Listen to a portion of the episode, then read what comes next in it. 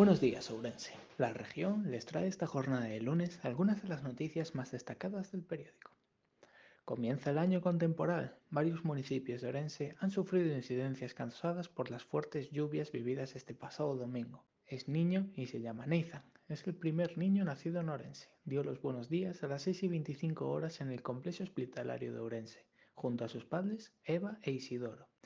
Hablamos de jóvenes, pero también de mayores, y es que Luisa cumplió este pasado 31 de diciembre 108 años, convirtiéndose así en una de las mujeres más longevas de la provincia. Estas han sido algunas de las noticias que contiene el periódico de hoy. Para más información puede consultar el periódico o la web laregion.es. Les deseamos una feliz jornada de lunes y un feliz año nuevo.